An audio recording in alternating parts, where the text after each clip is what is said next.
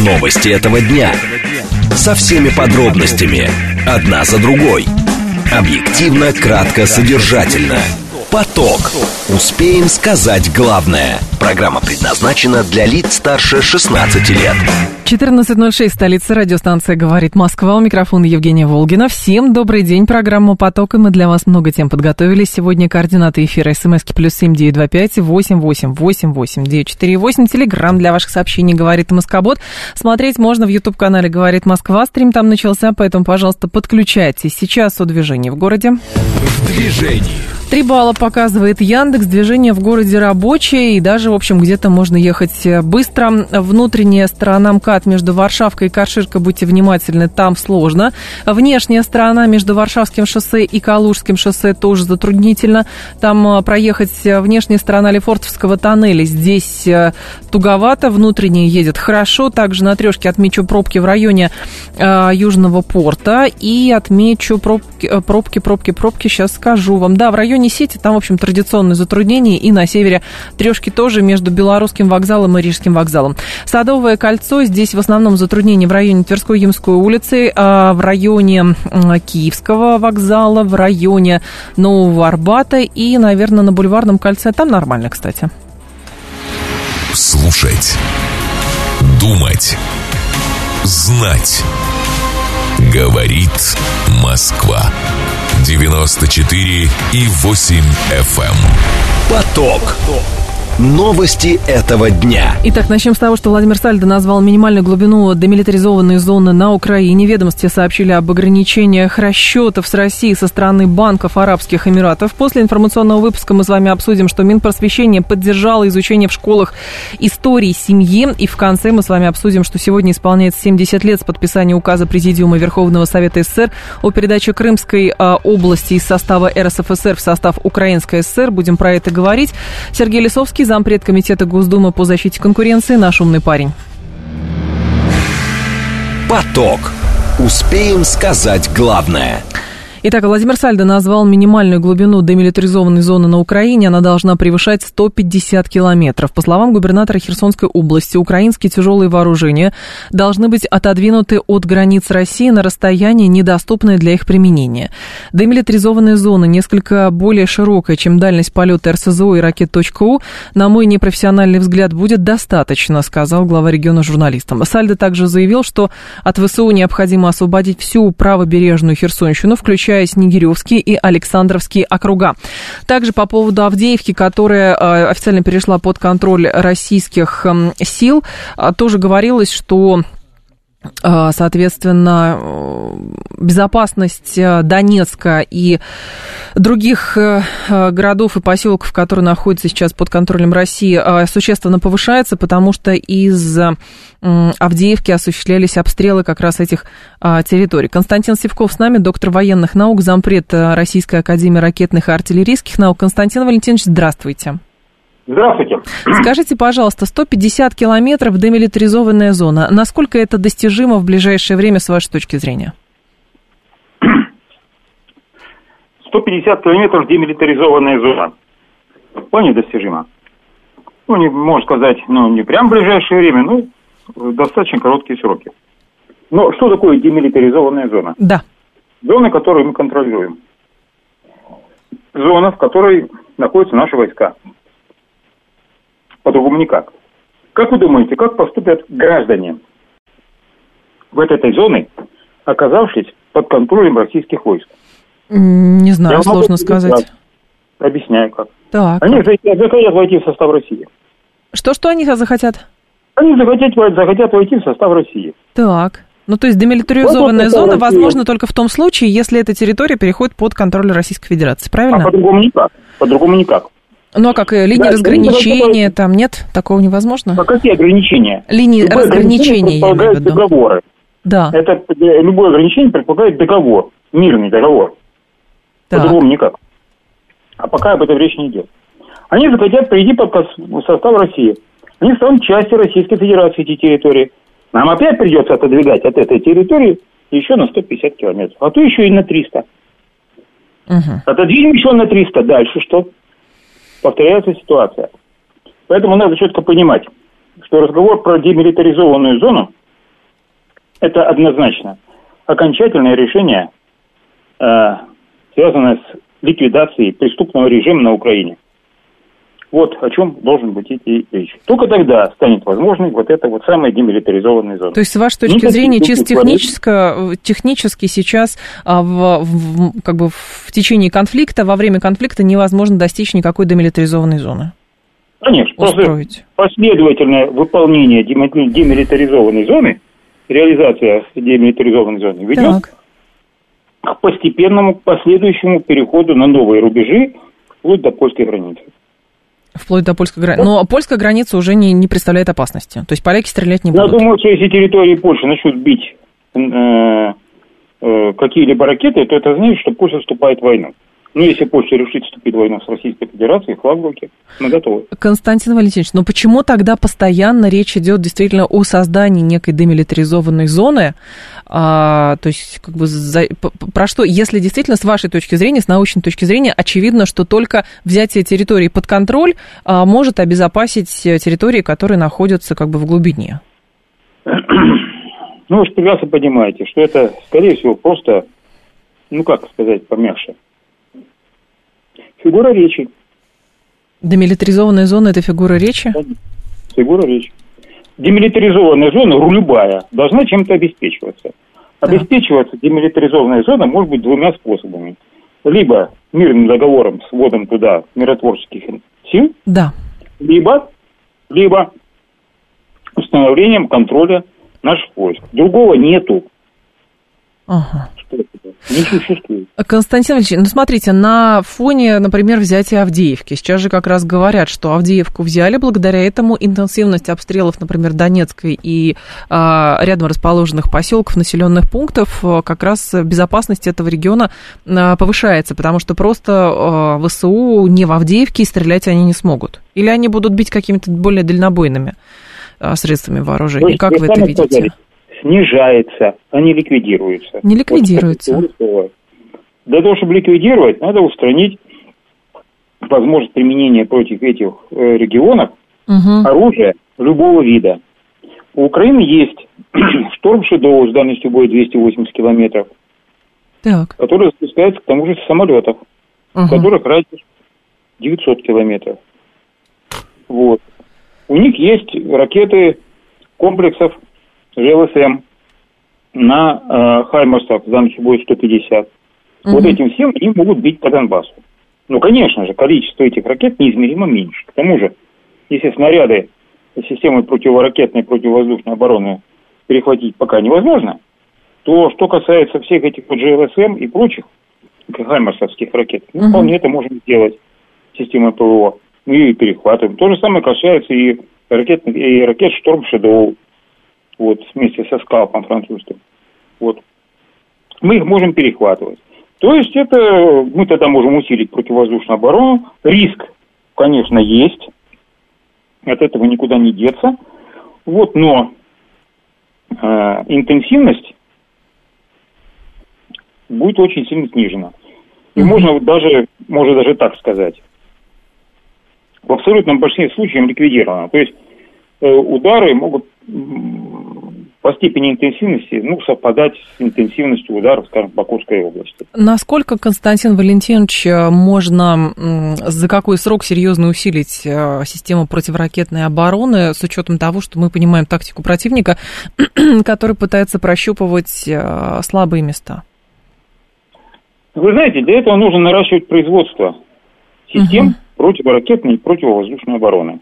Это дорогое и длительное время. Надо четко понимать. Не забывайте одну простую вещь, что российские вооруженные силы вступили в этот военный конфликт после сравнительно короткого времени э, подъема. Вот, и то он недостаточно интенсивный был, просто в силу ограниченности ресурсов. Угу. Вот, а до этого их 30 лет уничтожали. Ну, не 30 лет, 25 лет уничтожали. Планомерно, целенаправленно. Особенно сокрушительный удар вооруженным силам был нанесен в период реформы господина Медведева, Сердюкова, Макарова. Вот этих троица развеселая.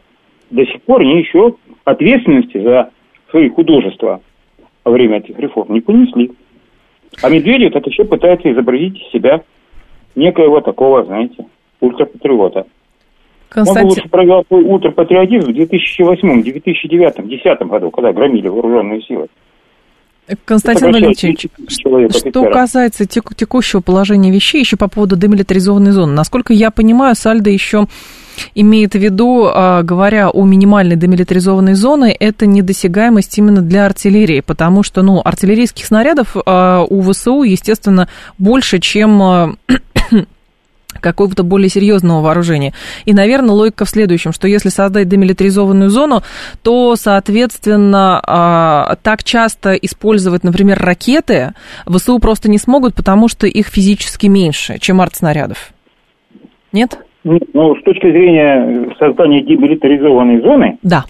вот, вокруг Донецка, это уже состоялось, это взятие Авдеевки. Так. Там, вот, так сказать, районов, где можно разместить артиллерию обычную, угу. ствольную, или для того, чтобы достичь территории Донецка, уже, так сказать, проблематично, нету их. Вот, таких районов. Вот остается только еще раз сказать, ЖЛСМ, Скалп угу. и, значит, Шторм Шедоу. Все. Вот. Так. Ну, точки еще имеются там, может быть, еще их не ракетная система «Сосна». Вот. Ну, это, вот и все. Вот и все. Поэтому, да, а для, для уничтожения вот этих вот ракет уже, ракет, ну, работает система ПВО, она там будет размещена. Uh-huh. Так что он прав, да. Вот в таком уровне демилитаризованной зоны мы сделали, ну как мы делали демилитаризованную зону? Мы взяли Авдеевку. Ну да. И создали демилитаризованную зону. Вот для того, чтобы расширять демилитаризованную зону до 150 километров, надо соответствующие территории взять под контроль российских войск, как взяли Авдеевку. Вот тогда и не будут стрелять. Спасибо большое, вот, Константин да, Валентинович. Да, благодарю вас, Константин Севков. Был... Появятся другие города, которые тоже нужно защищать. Да, принято. Спасибо. Константин Севков был с нами, доктор военных наук, зам, э, заместитель президента Российской Академии ракетных и артиллерийских наук. Внимание! Говорит Москва. 94 и 8 FM. Поток. Успеем сказать главное – Крупные банки Арабских Эмиратов, пишут ведомости, из-за риска вторичных санкций ограничили работу с российскими клиентами. Они начали закрывать счета компаниям и физлицам и отказываются от расчетов с Россией. А выяснила газета. Источники, близкие к правительству, рассказали, что Кабмин считает проблему не критичной и решаемой. А, о проблеме, значит, в правительстве знают. Три крупнейших банка, это First Abu Dhabi Bank, Emirates NBD и Abu Dhabi Commercial Bank прямо или косвенно принадлежат государству, отмечает издание. Александр Лосев с нами, финансист, член Президиума Совета по внешней оборонной политике. Александр Вячеславович, вас приветствую. Здравствуйте. Здравствуйте. Скажите, пожалуйста, есть ли риск, с вашей точки зрения, полной блокады транзакций через иностранные банки в Эмиратах, Китае и Турции с учетом того, что они так или иначе ограничивают операции с Россией? Нет, полной блокады риска нет, конечно. А, давайте вспомним советскую классику э, кинематографа «Джентльмен удачи». Так. Да, вот эта фраза «это восточный базар» а не ГУМ.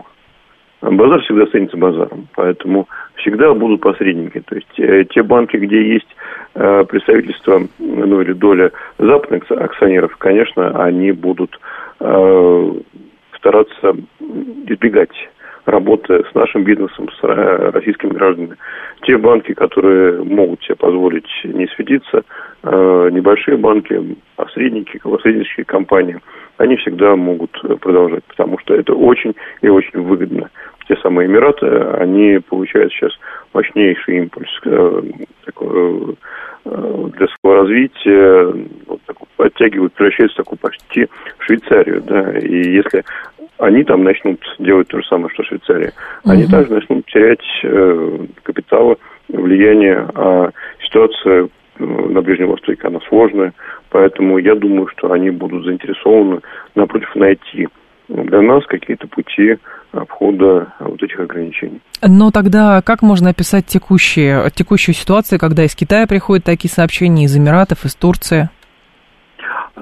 Ситуация такая, что э, наши противники Э, не в состоянии сломить нас прямыми санкциями. Более 18 тысяч э, санкций, рестрикций в отношении России уже сделаны и не работают особенно. А получается, что последний их сценарий – это вторичные санкции в отношении uh-huh. тех, кто так или иначе сотрудничает с Россией, кто помогает обходить первичные санкции. Но и здесь тоже очень большая проблема, потому что если перегнуть палку, то все начнет осыпаться.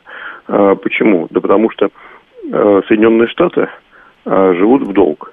И если вводить санкции против тех стран, которые с ними торгуют, которые им поставляют товары за доллар, а потом на эти же доллары покупают их долг, возвращают эти доллары в американскую финансовую систему, то вот этот круговорот доллара, он начнет прерываться. И, соответственно, имея огромные долги, но схлопывая рынок долларовых расчетов, используя доллар как оружие, используя вторичные санкции, а, даже против тех, кто является партнерами, а, можно остаться один на один с проблемами долга и с проблемами никому не нужных долларов. Это там прекрасно понимают, об этом много раз говорит МВФ. Но я правильно понимаю, что все равно крупные банки, они, ну, то ли не рискуют э, все-таки работать с э, Россией, то есть там же с сентября еще исчезла возможность платить из России, в том числе там в дирхамах.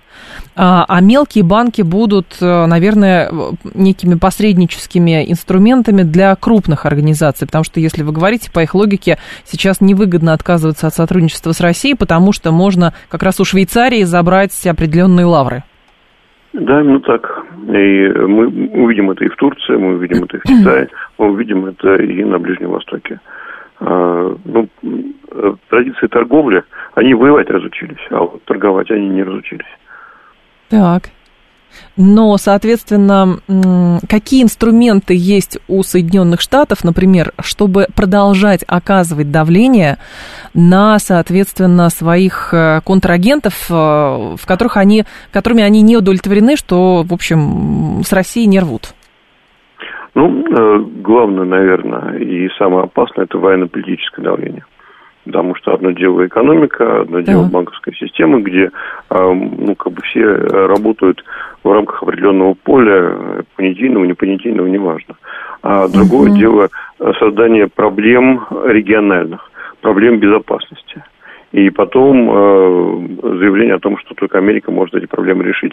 Если союзники, ну или те страны, которые стали слишком самостоятельными на Ближнем Востоке, они да. вот снова придут позвонить к Америке. Э, знаете, в апреле 22 года э, в журнале Foreign Affairs вышла статья «Конец Ближнего Востока», где американцы писали, а Foreign Affairs это, по сути, рупор Госдепа. Угу. Писали, что слишком самостоятельными стали страны Ближнего Востока, слишком независимую проводят они политику там, где э, на протяжении 80 лет архитекторами всего были американцы. И с этим надо что-то делать. Да, в статье не указывают, что именно они собираются делать, но то, что мы видим дальше, вот этот вот рост напряженности, угу. э, показывает о том, что ну, ситуацию можно эскалировать и дальше. И здесь Эмираты, допустим, они э, в самой опасном э, ситуации находятся, потому что в случае конфликта с Ираном они в эпицентре конфликта.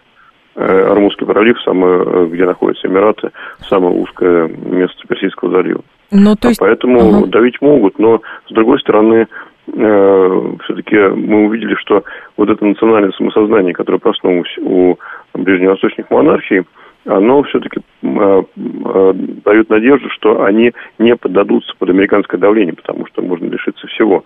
И вот ставка на сотрудничество с Россией, ставка на сотрудничество с Китаем, угу. БРИКС, это как раз для них ну, такая защита, такая структура антихаоса. А, в том числе и вот для таких угроз а, военно-политического характера. Поэтому, ну, наверное, американцев снова ничего не получится. Но на что тогда они а, рассчитывают? То есть, что эффект от санкций будет просто накапливаться, что так или иначе. То есть, важно здесь понимать, насколько системную работу могут проводить Соединенные Штаты. Ну, условно, они знают а, топ-менеджмент, а, там, совет директоров а, тех или иных крупных организаций и влияют, что называется, лично, потому что у тех кошельки на Западе находятся. Или это какая-то системная работа с государственными органами, или же, ну, что называется, здесь как бы перестраховка со стороны стороны тех же самых арабов, китайцев или турок идет? Ну, американцы видят все транзакции безналичных долларов, потому что все безналичные доллары находятся на территории Соединенных Штатов в американских банках.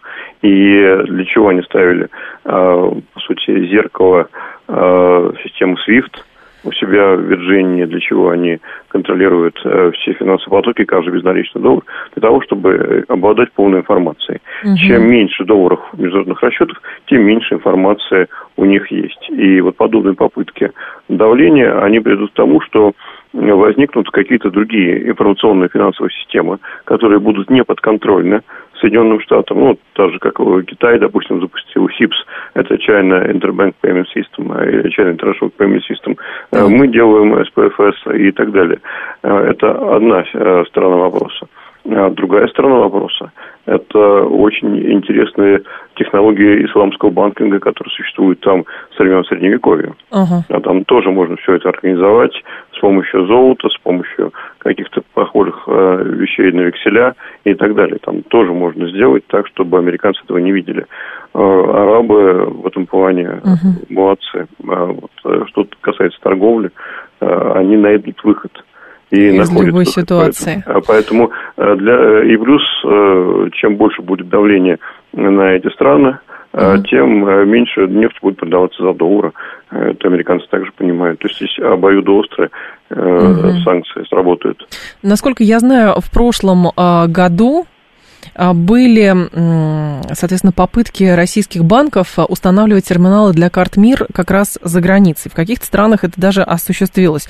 С вашей точки зрения, насколько эту работу можно назвать системной в плане снятия токсичности и рисков по санкциям?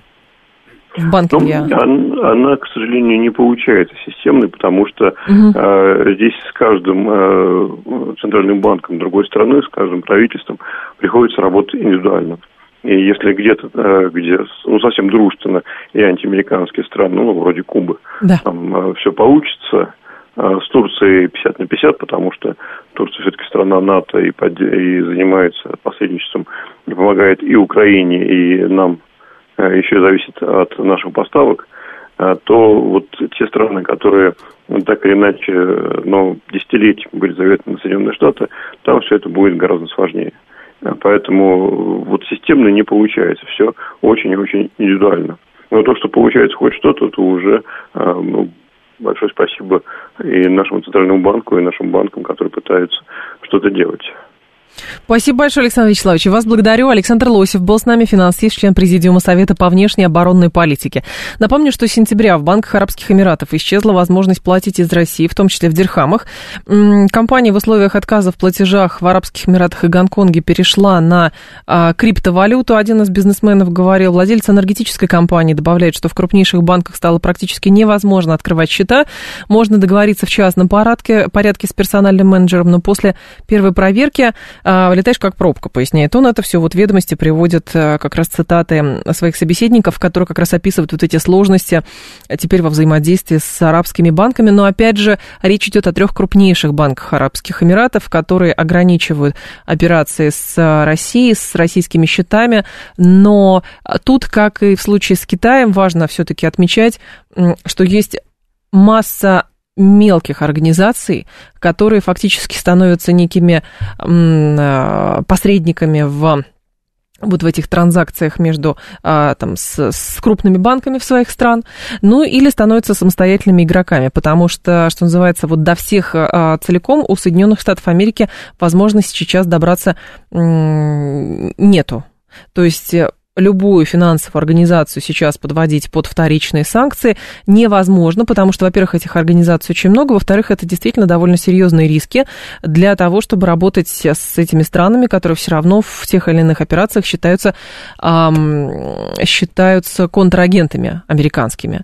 А, мне кажется, основной удар сейчас осуществляется по ценам на бензин. Атаки на нефтеперерабатывающие заводы в совокупности с санкциями имеют цель создать кризис на топливном рынке России. Юра Каменков. Вообще, вообще не вижу связи, честно говоря. Атаки на нефтеперерабатывающие заводы. А, так, а, вы имеете в виду, когда бьют по нефтехранилищам через беспилотники, что ли? Здесь не про кризис, нет, просто, ну, как бы э, это один, один из элементов а, восприятия борьбы, который а, как бы видится со стороны вооруженных сил Украины, например, там запустить дрон и, соответственно, и, соответственно, там поджечь какой-то нефтеперерабатывающий завод, например, ну или там а, хранилище. Вот в данном случае мы, конечно же, говорим с вами о сейчас э, транзакциях, о э, взаимодействии российских юридических лиц с, соответственно, с банками. Вот. Но пока в... сложно, но варианты есть. Новости этого дня. Со всеми подробностями. Одна за другой. Объективно, кратко, содержательно. Поток. Успеем сказать главное. 14.36, столица радиостанция «Говорит Москва», 94.8, микрофон Евгения Волгина. А всем еще раз здравствуйте, и мы с вами продолжаем. Минпросвещение поддержало изучение в школах истории семьи. Речь идет о теме, которая будет представлена в рамках цикла внеурочных занятий «Разговоры о важном». История семьи – это фундамент исторической памяти. Историю творили не только в прошлом, но и в настоящем. Молодежь должна понимать, что от них, их активности и участия зависит будущее, заявила зампред комитета Госдумы по развитию гражданского общества Ольга Занко. Ранее она направила запрос на имя главы Минпросвета Сергея Кравцова с просьбой включить в цикл внеурочных занятий материалы, помогающие в изучении семейной истории. Здесь, конечно, возникает вопрос, как этот предмет будут преподавать, что будет требоваться от учеников, самое главное, что будет требоваться от учителей. Татьяна Ларионова с нами, член комитета Госдумы по защите семьи, вопросам отцовства, материнства и детства. Татьяна Петровна, вас приветствую. Здравствуйте. Здравствуйте. Скажите, пожалуйста, есть ли у вас понимание, как этот предмет э, стоит в школах все-таки преподавать, чтобы он не стал формальностью какой-то скучной?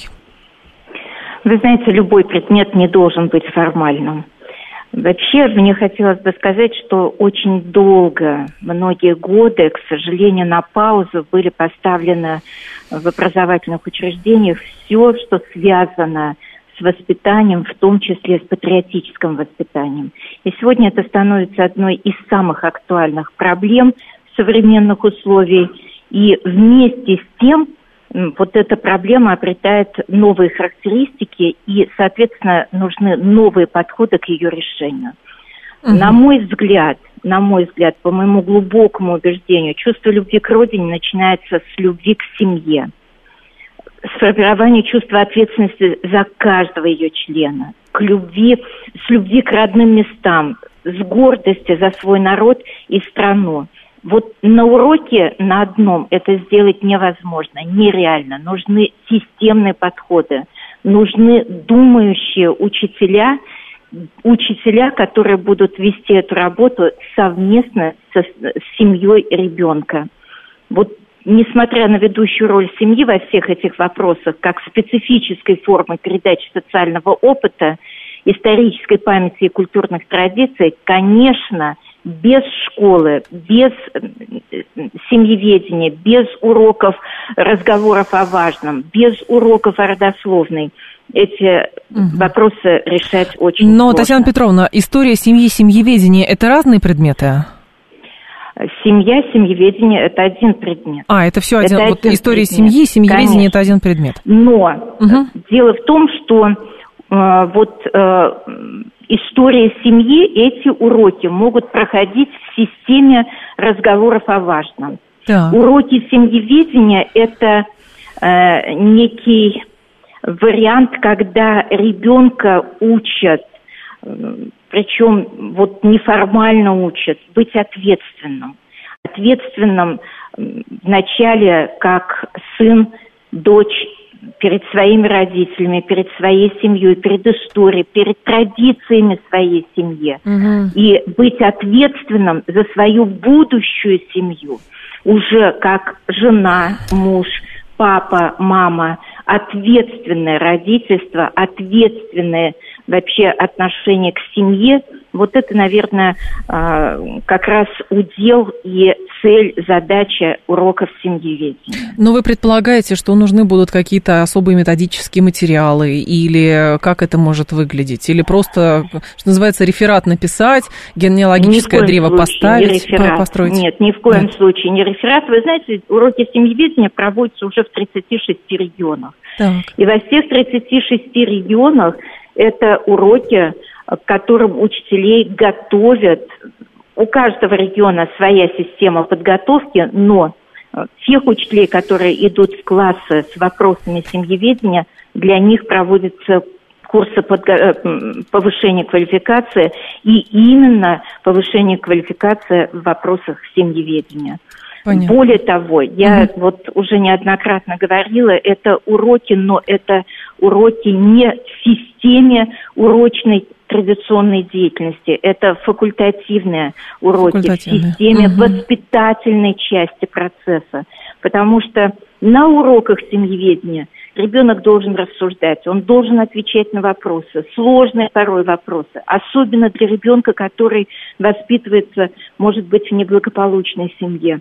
Вот на эти вопросы ответы нужно искать вместе с учителем, вместе со взрослыми, вместе со своими одноклассниками – но не получать за этот ответ какую-то оценку. Понятно. Поэтому это не должен быть урок угу. в сетке учебных занятий. Спасибо большое, И... Татьяна. Да. Спасибо. Да, благодарю Спасибо. вас. Татьяна Спасибо. Ларионова была с нами, член Комитета Госдумы по защите семьи, вопросам отцовства, материнства и детства. Юлия говорит, ты основой преподавать должен нравственный учитель, а это целое поколение упущенное, говорит Юлия. Что значит упущенное поколение? Что значит нравственный учитель? Ну, он какой? Святой? Как раз-таки, чем человек, ну, понимаете, даже не знаю, но сразу уже возникают, хорошо, давайте с вами на эту тему поговорим, а сразу возникают вопросы, а кто должен преподавать? Кто-то говорит, это вообще школа не потянет, этим должен, должна заниматься только семья. Но сейчас так складывается, что и семья, и, соответственно, как эта школа обвиняет, что семья не занимается этим ребенком, семья обвиняет, что школа не занимается своим, этим ребенком, и, соответственно, ребенок какой-то брошенный. Вот. Но вопрос, что с вашей точки зрения, как этот предмет, вот вы бы хотели, как бы этот предмет должен был а, быть отстроен, чтобы это приносило пользу вашим детям? Вот вы как видите этот предмет для своих детей? 7373948, телефон прямого эфира. Это кто такой умный нашелся? На каком основании мой ребенок должен публично рассказывать личную конфиденциальную информацию о членах своей семьи? Время Павликов, Морозовых давно прошло, говорит Антон Андреевич. По-моему, у вас паранойя, Антон Андреевич. Уж простите, но... То есть вы считаете, что ребенок приходит в школу, и э, история, например, его семьи, там условно, чем занимались бабушка с дедушкой, э, до какого колена он знает историю своей семьи, это такая конфиденциальная информация, которую никому нельзя рассказывать. А вообще желательно про семью не говорить. Без роду из племени, без роду без племени пришел человек и все. Ну, то есть это, это как-то очень странно. Во-первых, в любом случае о вас данные собраны. Вы, когда ребенка в школу отдаете, все равно у вас данные собираются. Ну а выстраивать генеалогическое древо, а что в этом плохого? Ну, я не очень понимаю. Как, как условно там, кого вы считаете, что, что вот кто этим во зло может воспользоваться? Кто? Ну, просто я правда не понимаю. 7373948, слушаю вас. Здравствуйте, алло. Здравствуйте. Да, пожалуйста. Наталья, вы знаете, Наталья. Что я вот сама взрослая женщина так. столкнулась. Когда я стала у своих родственников, которые, у которых еще можно спросить, и я знаю, что они это знают, а мне надо было какую-то такую связь сделать со своими родственниками, ну, одна родня, угу. как бы дерево. И, и я стала спрашивать такие, вроде бы, на первый взгляд, э, Евгений, вот, ну, чего там? Я спрашиваю, я послушай, я говорю, расскажи, э, какого года рождения вот твоя мама и папа? Так. И наступает молчание. Я, вы знаете, я вот сейчас вам прям на пальцах объясню, думаю, что такое, почему? А потому что, например, мой конкретно брат не хотел во всеуслышание мне, ну, знали, может, кто знали, ладно, говорить. Предположим, что мама его была э, там на 5-6 лет старше отца. И хотя что? они уже как бы сошли мир мной. Вот я к чему это говорю. Так. Есть такие вещи, которые, конечно, в классе э, во всеуслышание, я не знаю, с какого, вот я пропустила, с какого класса они начнут это... Здесь не ну, говорится, с какого не класса. да. Ну, а вот, что такого? Я просто не а понимаю, вот, в чем проблема. Я вот сейчас скажу, да, сейчас да. скажу. Вот если, например, это ну, возьмем там 9, 10, 11 класс. И что? Вот э, мне кажется, уже это будет отличаться, если эти вопросы задавать в пятом-шестом классе. В пятом-шестом классе они еще, ну, совсем детки, они могут у родителей спросить, родители скажут, вот это говорю. Я вот не понимаю, не к чему вы ведете-то, чтобы что, чтобы какая-то травма детям нанесется или что? Нет, я веду к тому, что да. прежде чем это вводить, так. надо очень хорошо продумать, как это спрашивать у детей, что им говорить. Мне, я, честно говоря, в замешательстве. Честно вам могу сказать, я в замешательстве от ваших слов, потому что почему вы считаете, что предмет об истории семьи а, равно допросу следователя? Откуда это взялось? Ну, то есть вы, например, какие-то рефераты, э, какие-то сочинения о том, как я провел лето со своей семьей, вы этого в школе не писали. А вы не писали сами в школе сочинения, не знаю, в советской, в современной уже школе, вы не писали сочинения на тему, не знаю, кем э, там, кем работают мои родители, кем работали бабушка с дедушкой, соответственно, там, чем они занимались. А, или, значит, э, там, вы не писали сочинение на тему, а, не знаю, участники а, Великой Отечественной войны в моей семье. Ну, там, дед, прадед, прапрадед. То есть вы этого не писали. Ну, я правда не могу понять, а что, что страшного-то? Ну вот что страшного в таком, в таком предмете? Семьеведение это о том, какая должна быть эталонная семья, это и так ребенок знает, говорит Марина. Да, слушайте, не каждый взрослый знает, что это такое. А, так основ, опять, э, разговоры, вы вашими разговорами о важными, вы уже воспитали школьников, которые разрушают надгробье, уже работает от противного, говорит Сергей. Какие-то ультиматумы. Вот странно. Во-первых, у меня не было разговоров, о... хотя нет, каждый эфир, это, конечно, разговор о важном, безусловно. Ну, послушайте, что называется, в семье не без урода. Вот, поэтому, конечно, даже среди каких-то тихих детей, которые даже, может быть, отличники, среди них, к сожалению, есть всякие негодяи, которые идут и тушат вечный огонь. Но это не означает, что предметов семьеведения, истории и прочего быть не должно а, наоборот, это все должно быть, скорее всего. Даже если, слушайте, история семьи, я просто не понимаю, то есть вы предполагаете, что уроки в школе это что-то такое по линеечке должно быть, и если у кого-то что-то неправильное, условно там, э, семья там только мама, бабушка. Или э, семья, например, там, что э, там, ну, какая-то она другая, и вы считаете, что она какая-то неправильная, и это нанесет ребенку травму, если он не будет об этом рассказывать. Или что-то в ваших поколениях было. Ты кто придает забвению тогда? Собственные, ну, простите, собственные семьи, собственную историю кто придает забвению? По-моему, как раз, ну вот вы же своими руками. Извините, может быть, я резко высказываюсь, но это правда так. Если в школе нельзя, с вашей точки зрения, об этом говорить, то тогда о чем нужно говорить в школе? В том числе, если вы как раз настаиваете на том, чтобы школа в том числе выполняла не просто образовательные функции, она воспитывала, потому что у вас сил не хватает на воспитание собственных детей, и вы должны быть со школой вместе. Но с вашей точки зрения на любом уроке сидит следователь который должен обязательно сказать, где что. Да ваши дети первые своим одноклассникам расскажут, кем пап с мамой работают. Скорее всего. Потому что, посмотрите, у меня папа богатый, купил мне iPhone. А у меня мама не очень богатая, поэтому купила мне Samsung. Ну, что-то в этом роде. Поэтому что страшного-то, я не понимаю. Ну, как, как выстроить эти уроки? Понимаете, а кто-то скажет тогда, давайте физику не будем преподавать, потому что те, кто знает физику и химию, может, соб... могут собрать атомную бомбу в домашних условиях. Ну, вот к этому же ведем, нет? 7373948, слушаю вас, здравствуйте, алло. Добрый день, Евгения. Да, здравствуйте. Евгения, здравствуйте еще. Ну, смотрите, вот мое мнение – а, вот вы дозванивались там до тетеньки, Депутата, да, да. Да, депутат, которая так. все объяснила. Очень интересно, ничего не понятно. Это во-первых. Поэтому это я ладно. у вас спрашиваю. Они, так. Они, они все так объясняют. А вот я могу объяснить на пальцах. А у нас что не хватает уроков истории? Чего у нас не ну, хватает? Уроков истории? Уроков истории, да. Для чего? Ну, для чего? Для чего дети должны выговариваться, там, кто их были родители, для чего это учить. Это семейное дело. Ну, это же семейное дело. А это почему не нельзя? Ну, я просто не понимаю, а почему нет? Да нет, а для чего это? Для чего? Для того, чтобы дети еще были больше нагружены, еще им один урок сделать.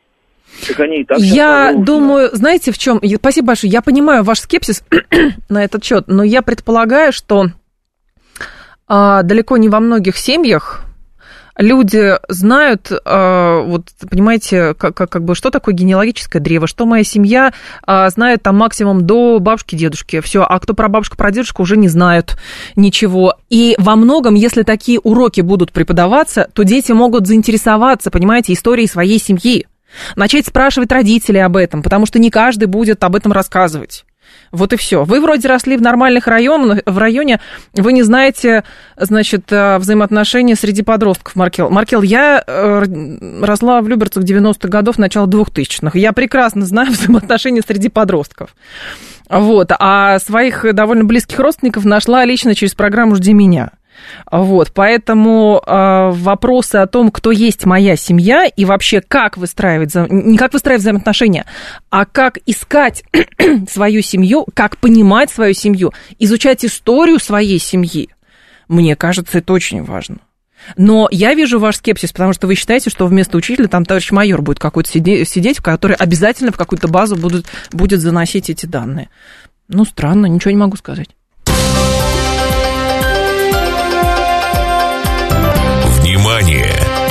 Говорит Москва. 94 и 8 FM. Эм. Поток.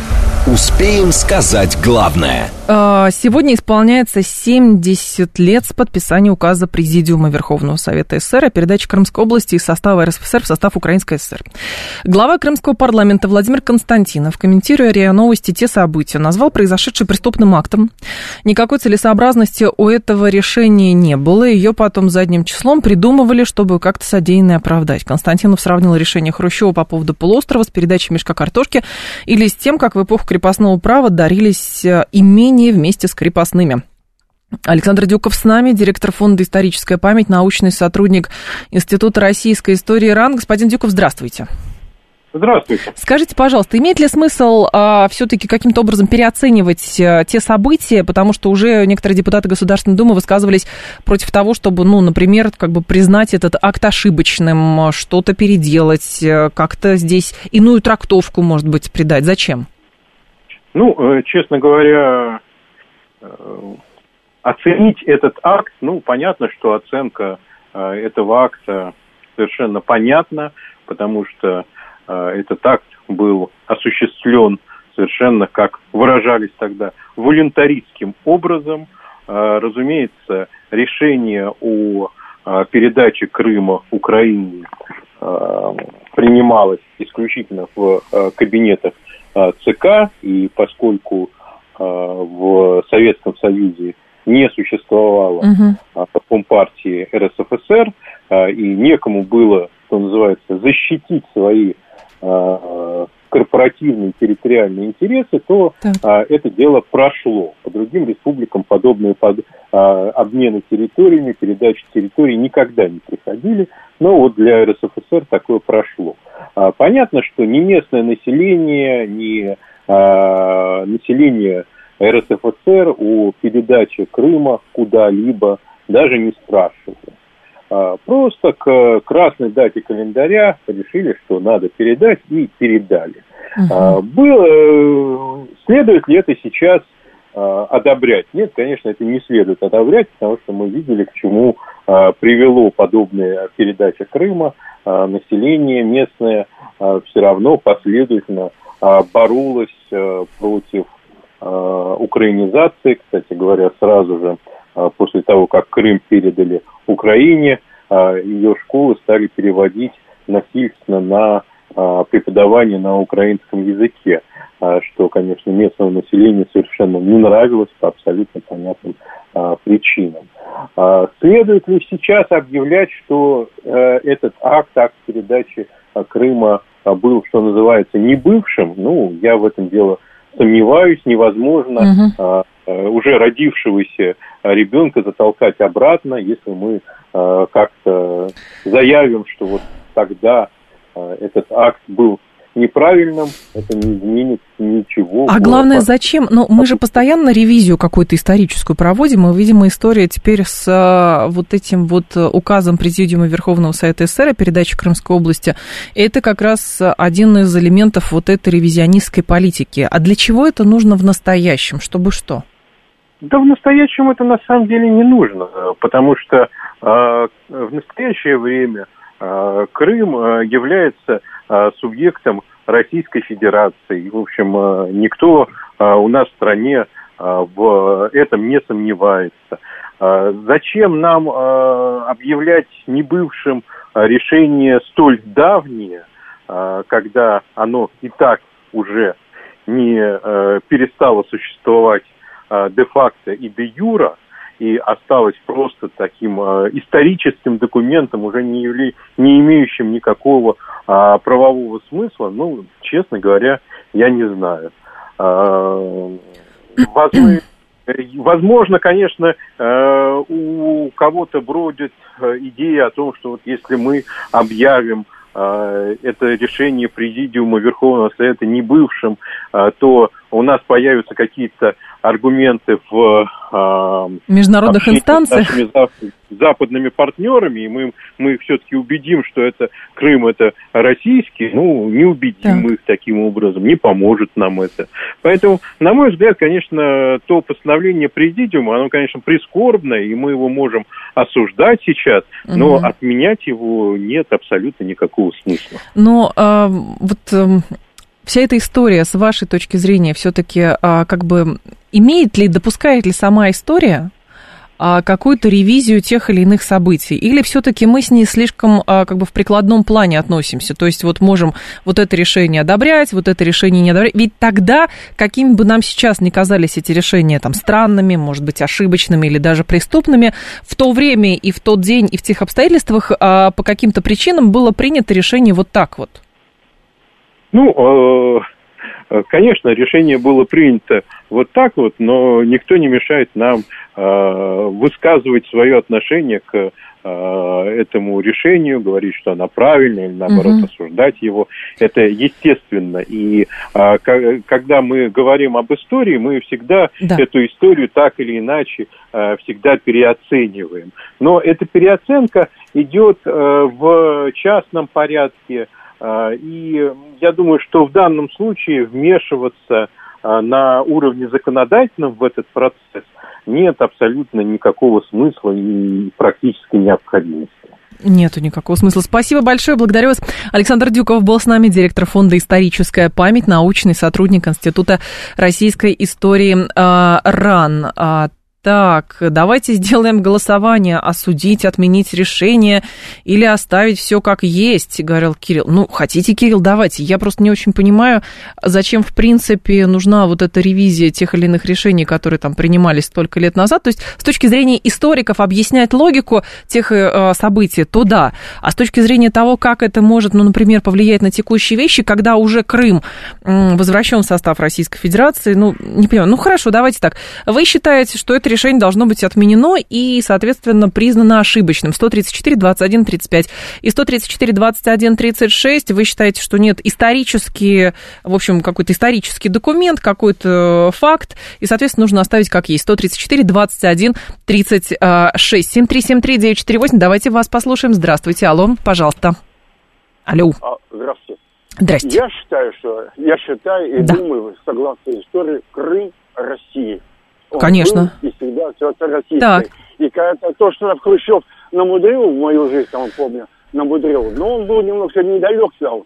Он так кричал красивые лозунги. И, там, Хрущева много могу сказать. А что с этим решением-то делать? Ну, как бы, если его признавать ошибочным и так далее, далее, по логике, должны надо, признать, надо, в принципе, надо, правление Хрущева ошибочным. Надо, надо признать, что это было решение преступное и судить его даже нет. Это было преступление. Судить? Кого Хрущева судить? Посмертно? То есть мы к этому придем с вами. Будем опять в истории копаться. А, что там сделал Хрущев, как он сделал. То есть тогда, ну, достаточно того, что уже это признавалось, в принципе, решение там неправильным, ошибочным и так далее, но спустя 70 лет мы говорим, что мы его отменим. А как можно одно отменить то, что было в истории? То есть признать, что это ошибочно, так про это говорим последние 10 лет, когда э, как раз и объясняем, пытаемся донести эту логику до тех людей, которые еще говорят, а что это Крым стал э, российским? 70% говорит, что нужно отменять, а 30% говорит, что нужно оставить как есть. Ну, в общем, любопытно, конечно, любопытно. Посмотрим, какой будет решение принято. Новости мы продолжим.